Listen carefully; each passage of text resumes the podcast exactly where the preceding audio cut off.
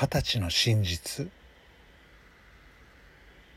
僕は二十歳の誕生日を迎えた実業家の父と元モデルの母少しわがままな妹との4人暮らし。愛情にもお金にも困ることなく何不自由なく育ってこれた幸せ。僕は本当に恵まれていると感じた誕生日だった。けど翌日すべてが一変した。二十歳になって飲んだお酒のせいで人生初の二日酔いになり起きたのは昼過ぎだった。頭がガンガンする。キッチンへ降りていくとコップやお皿などがすべてなくなっていた。冷蔵庫を開けると何も入っていない。水も食料も何もかもなくなっていた。おかしい。こんなわけないのに。それに今日は祝日だというのに静かすぎる。みんな一体どこへいるのか。妹の部屋に行った。部屋はもぬけの殻だった。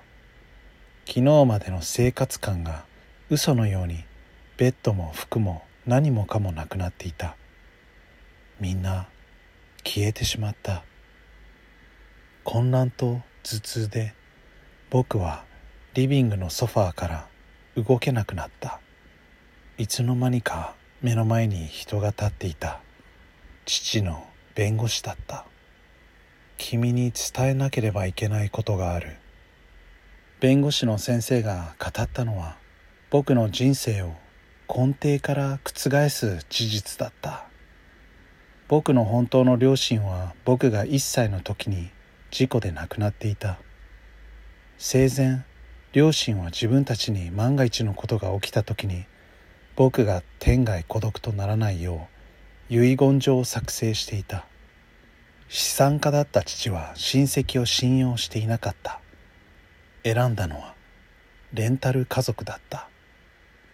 僕が二十歳になるまでの契約で当時父はお金で親戚と揉めていたのでこんな遺言を作成したのだろうと弁護士の先生は言った。実際に遺言が実行されるとは父本人も思っていなかったのではないかと。僕が二十歳まで家族だと思っていた人たちは僕の本当の家族じゃなかった。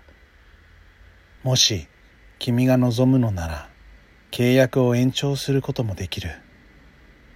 弁護士の先生はそう言った。お兄ちゃん妹が手を振ってかけてくる。車から降りた両親は満面の笑顔を浮かべている。みんな何事もなかったような顔をしている。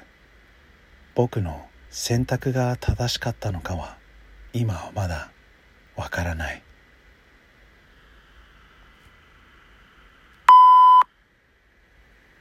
はい今回もありがとうございました二十歳の真実どうでしたか？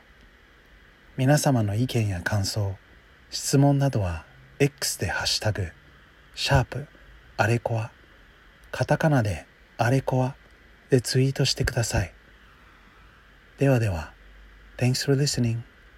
また。